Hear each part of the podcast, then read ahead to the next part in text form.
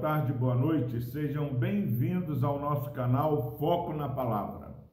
Palavra do Senhor no Evangelho segundo Lucas, capítulo 15, versículo 20. Diz o seguinte a palavra do Senhor: E levantando-se foi para o seu pai.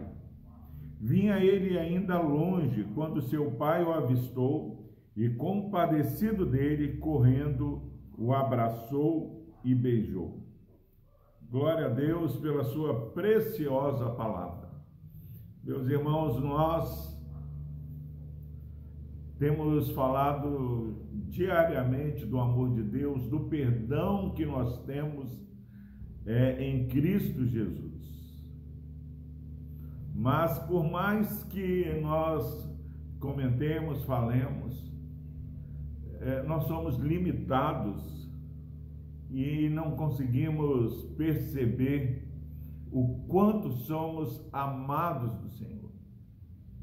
Esse versículo que acabamos de ler, ele está inserido na história do filho pródigo. Um filho amado pelo pai que resolve romper os laços com seu pai, pede a sua herança e vai embora.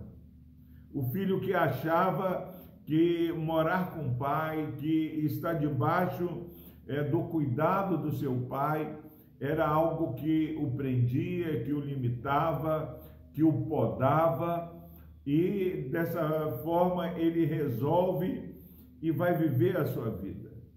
E o pai, muito triste, dá sua parte na herança, que na verdade ele não teria direito, herança somente após a, a, a morte, e o filho primogênito nessa época tinha um direito maior sobre isso, mas o fato é que ele vai e com dinheiro no bolso, ele atrai muitos amigos, entre aspas, e gasta toda a herança do pai.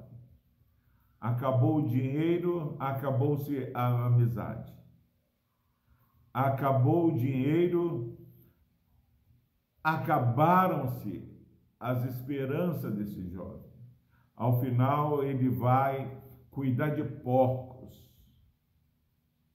E cuidando de porcos, ele se alimenta com a comida dos porcos. E olhando para a sua situação, ele se lembra que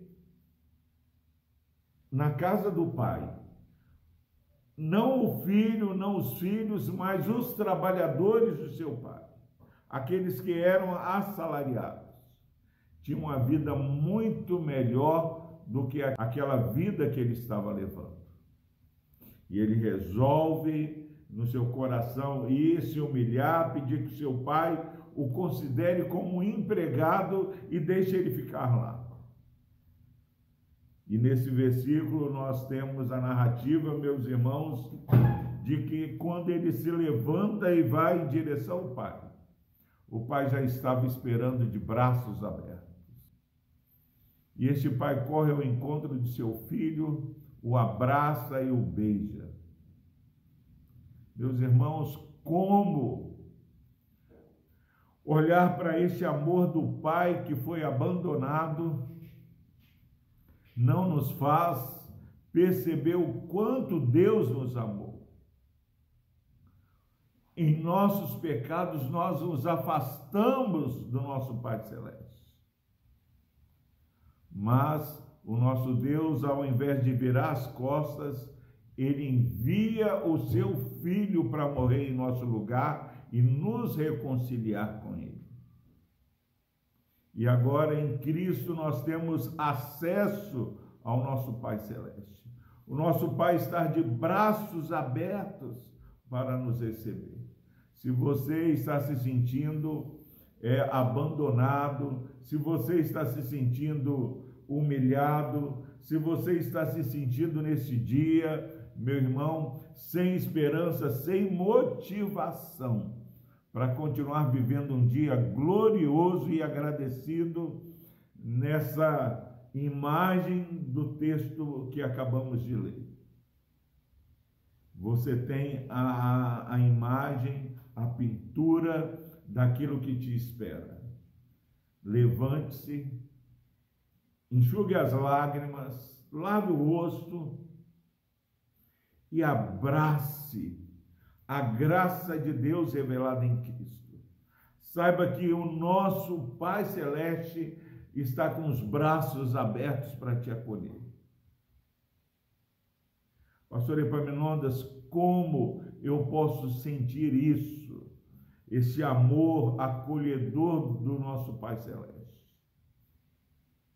Peça a Deus que abra os seus olhos e você vai perceber esse Deus que nos ama através das pequenas coisas.